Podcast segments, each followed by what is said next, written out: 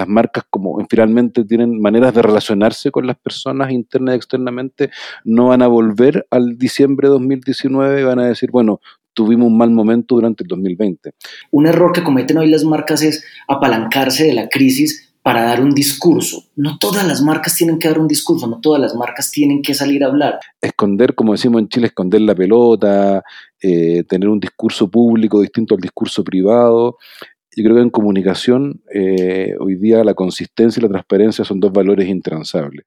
Demos sentido a los temas de tendencia. tendencia. Invitados con experiencias que suman, temáticas de interés, ideas cercanas y contenidos que nos ayudan a cambiar nuestra mirada. E1 Talks. E1 Talks. Conversaciones con intención.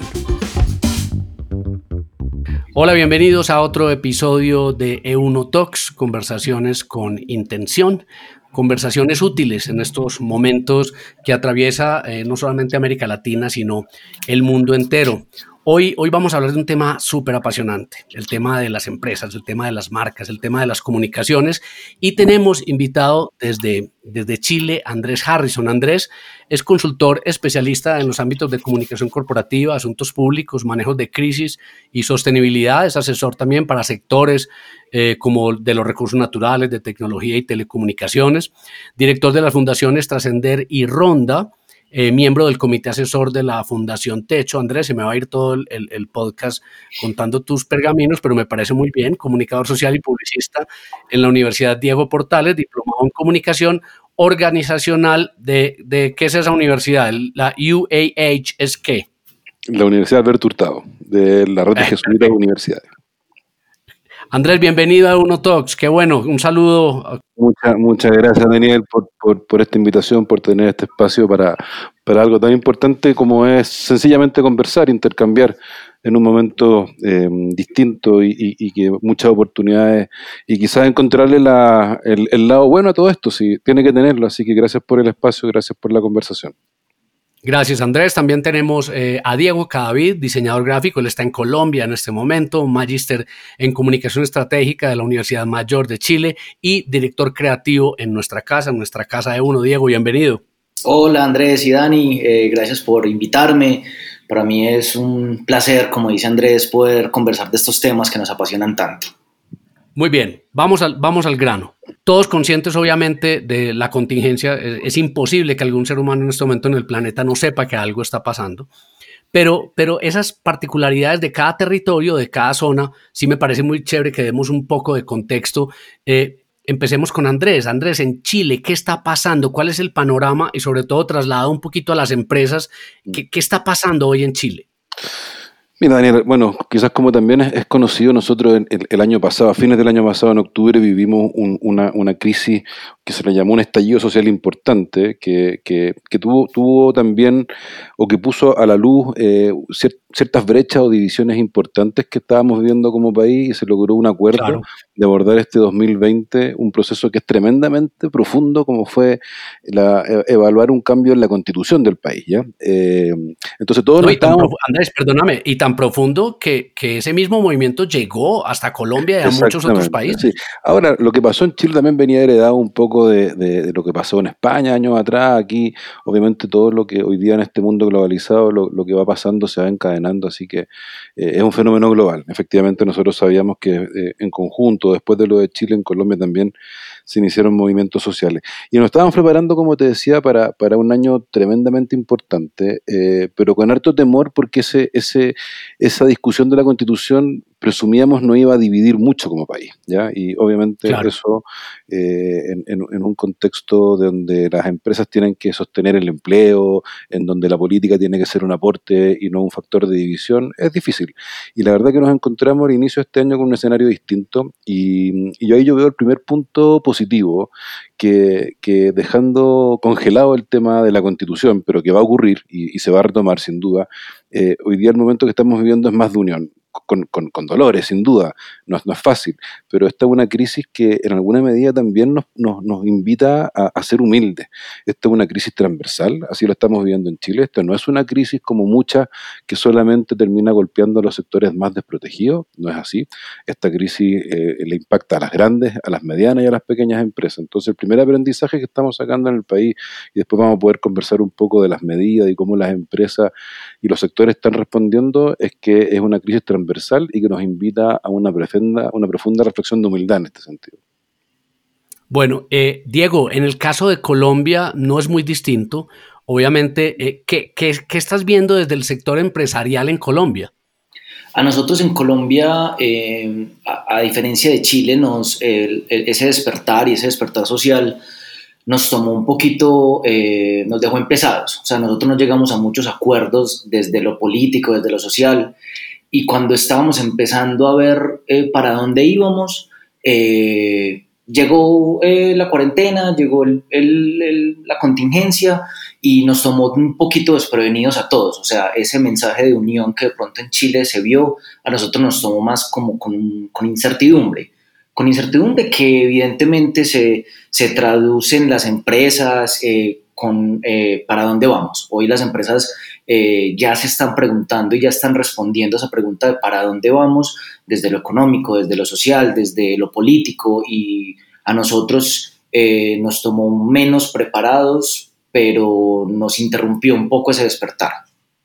Muy bien. Eh, traslademos, obviamente ya es claro que, estamos viviendo crisis tanto en Chile como en Colombia, pero traslademos esto al, como digo yo, a la cancha que nos gusta, es eh, un poco el tema de las marcas. Eh, ¿Qué estás viendo, Andrés, en Chile de cómo, o, o, si lo quieres calificar, lo están haciendo bien, cómo lo están haciendo las marcas en mitad de esta contingencia? Mm. Mira, leía la semana pasada un, paper que, elaboró hace varios años eh, un, economista que, entiendo fue director del Banco de Inglaterra, o decía que finalmente las empresas hoy día van a tener que responder o van a salir fortalecidas o dañadas de esta crisis dependiendo de cuán transparentes fueron con, sus, con todos sus stakeholders. Eh, cuán, cerca estuvieron de sus colaboradores o trabajadores, cuán, cuán, cuán transparentes fueron con sus, con sus clientes, con la opinión pública. Entonces, aquí nos estamos jugando un partido que es complejo porque no, no basta solamente estar eh, probablemente con una actitud pro cliente, eh, porque hoy día como ya no existe la frontera entre el mundo interno y el mundo externo, si una empresa solamente ocupa la publicidad, el branding, el, el marketing para abordar esta crisis, pero se llega a destapar la olla que no tuvo una, genuina preocupación por sus trabajadores, que no los apoyó en el tema del empleo, eh, u otras situaciones que se puedan vivir en el mundo interno, la opinión pública no va a evaluar bien a esa empresa. Entonces, creo que me interpreta mucho esa frase de que hoy día la empresa va a tener que ser responsable, pero integralmente, no solamente de quienes les compran sus productos o servicios, sino por sobre todo con quienes trabajan. Y eso yo creo que es uno de los grandes desafíos y uno de los principales aprendizajes que vamos a sacar en esta crisis. Eso, eso que dice Andrés, qué pena Dani, es muy importante porque las empresas, eh, lo que yo también eh, interpreto es que tienen que ser eh, em, solidarias hacia afuera y empáticas hacia adentro. Esa línea de lo que yo digo hacia afuera y lo que yo comunico a mis públicos internos tiene que ser la misma. Y hoy, hoy, hoy, esas, hoy las redes sociales, hoy los diferentes canales no le permiten a una empresa tener un discurso hacia afuera y no en tratar a sus colaboradores de una forma eh, distinta. Hoy las empresas tienen que buscar eh, esa coherencia, esa solidaridad, pero que no se vea una solidaridad de cartel o de, de anuncio, sino una solidaridad que, que, sea empática también con sus, con sus empleados. Si una empresa sale a decir ayudo de tal forma, pero adentro despediste a la mitad de tus... Eh, claro, es lo que dice Andrés, puedes borrar con una mano lo que hiciste con la otra. Sí, ahí la línea, la línea divisoria entre saber tomar la oportunidad y ser oportunista es muy delgada, pero el juicio me quitaste, me quitaste la palabra, me quitaste la palabra de la boca, Andrés. Era exactamente con lo que quería cerrar este primer, este primer bloque y es que yo lo que he visto es que se están debatiendo un poco y además la gente anda con una sensibilidad altísima se están debatiendo un poco entre, uy, o soy oportuno o, estoy siendo oportunista. Entonces, eh, es tal vez ese juicio de valor que creo que las empresas eh, se están haciendo en este momento. Es decir, saco una promoción eh, súper, eh, van a decir que es que yo quiero vender más, pero igual estoy bajando mis precios para que compren, pero necesito salir del inventario. Es decir, hay muchas variables que, se están, que se están jugando y como lo dice Andrés, es, un, es un partido, es una final. Mira, hace un tiempo atrás el comercio que más crecía, o el tipo de comercio, era lo que se entendía como el, fair trade, el comercio justo y, que crecía a dos, dígitos. Hoy día eh, pienso que lo que va a crecer, las empresas que van a lograr salir fortalecidas, más allá del comercio justo, son aquellas que cuidaron de verdad a sus trabajadores. Eso va a ser la diferencia saliendo de esta crisis. Muy bien, y hablando de ese tema, pasemos a nuestro segundo bloque y es el tema de comunicar. Es decir, yo me imagino cuántas horas deben pasar los departamentos de comunicación, de publicidad y mercadeo tratando de redactar el copy perfecto para no herir ninguna susceptibilidad. Andrés, ¿tú qué consideras que, debe comunicar una empresa? Mira, Daniel, siendo, muy honesto y coherente con lo que te he dicho antes, y, trabajando en esto y, dedicando, dedicando tiempo a la academia en esto, creo que ninguna empresa, incluso ningún país, tenía una planificación de una crisis de esta envergadura. Entonces, lo primero es que tenemos que aceptar errores. Eh, y, eso lo digo a nivel de los estados, a nivel de la, política y por ende también de las empresas. Ahora, como en crisis hay mucho de, ejecución y no tanta planificación, ¿ya? uno va viviendo las crisis como en el día a día, probablemente la, clave, y tiene que ver quizás con algo que hablamos en el bloque anterior, que, que encuentro que si te llegas a equivocar, te pueden perdonar, tiene que ver con la palabra transparencia. Si yo soy transparente y me llego a equivocar en alguna de mis medidas o alguna de mis acciones, pero lo hice con recta intención como empresa, tratando de buscar un beneficio tanto para mis trabajadores, para mis clientes, para todos mis stakeholders, eh, creo que eso va a ser entendible. Ahora, esconder, como decimos en Chile, esconder la pelota, eh, tener un discurso público distinto al discurso privado, yo creo que en comunicación eh, hoy día la consistencia y la transparencia son dos valores intransables. Y, no solo hoy día, probablemente hace mucho tiempo ya, pero más que nunca y con la cantidad de, de, posibilidades que tienen las personas de hacerse un juicio y ya bastante más informado que antes de la realidad de las empresas, me parece que son dos valores intransables, transparencia y consistencia. ¿Podemos equivocarnos? Sí. Eh, lo pueden entender también, pero si no actuamos con transparencia, eh, el juicio yo creo que va a ser implacable. Diego, eh, eh, ¿quién debería hablar en estos momentos? Es decir, yo debería hablar como marca a través de publicidad tradicional como un comercial o una cuña radial, o yo debería sacar a mi presidente. Es decir, ¿quién debería ser ese vocero de las compañías en estos momentos? Ahí, ahí va un tema que va muy de la mano de lo que dice Andrés y la transparencia va de la mano de la lectura del contexto. Si una empresa hoy no sabe leer dónde está parada, no sabe leer sus stakeholders, sus públicos, a quién deben oír y a quién necesitan oír, porque eh, a veces una marca puede generar más credibilidad a través de un influenciador que es al final quien representa a ese público, pues debería ser el influenciador el que hable en ese sentido, pero siempre con un discurso articulado y con un discurso bien pensado y no digo planificado, porque como dice Andrés, es difícil planificar, pero al menos saber qué teclas tocar en ese momento.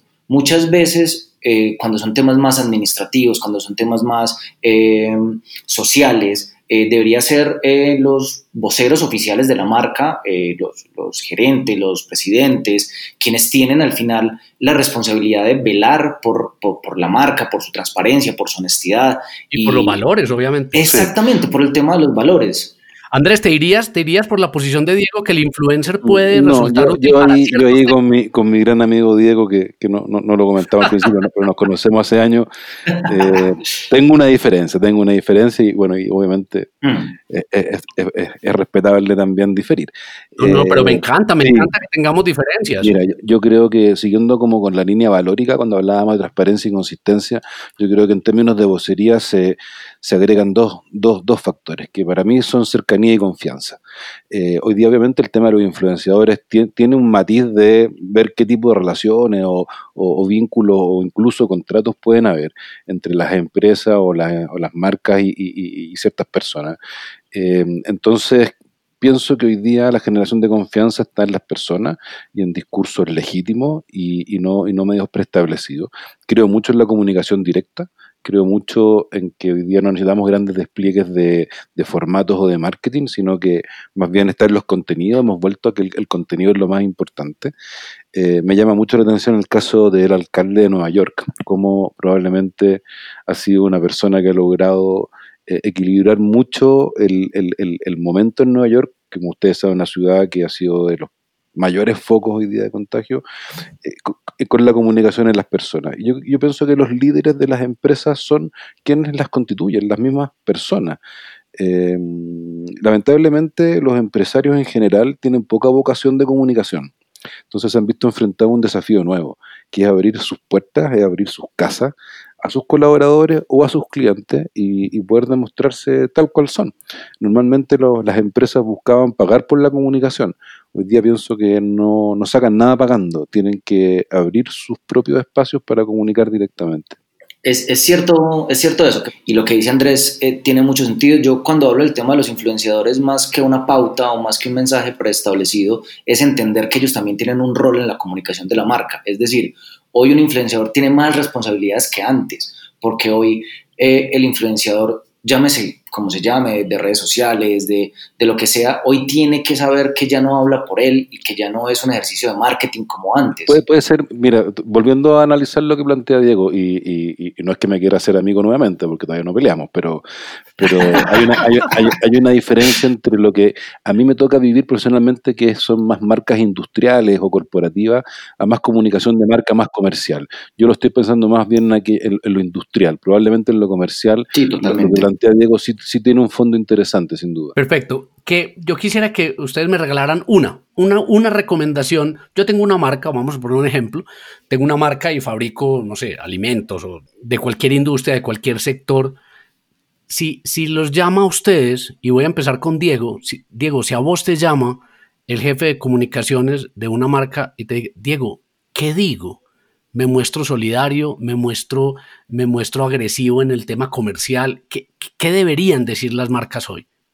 Hoy, hoy las marcas deberían ser em, cautelosas y, suena medio obvio, pero las marcas deben hoy entender, vuelvo y repito, el tema de la lectura del contexto, es entender que hoy una marca que sale a vender se expone a, a, a lo que vos decías eh, ahorita, Dani, eh, una marca tiene que ser cautelosa y ojo, no hablar también es hablar. Entonces hoy una marca debe eh, ser fiel a lo... Es decir, el, silencio es una opción. El silencio es una opción. El silencio es una opción, exactamente. A veces no decir nada también, también agrega valor, porque a veces hay conversaciones en las que las marcas no pueden estar. Hoy no, eh, un error que cometen hoy las marcas es apalancarse de la crisis para dar un discurso. No todas las marcas tienen que dar un discurso, no todas las marcas tienen que salir a hablar. Simplemente, como, hemos hablado en este espacio, las marcas tienen que entender qué es lo que los rodea y saber si hablan o no. En momentos de crisis, cuando se destapa algo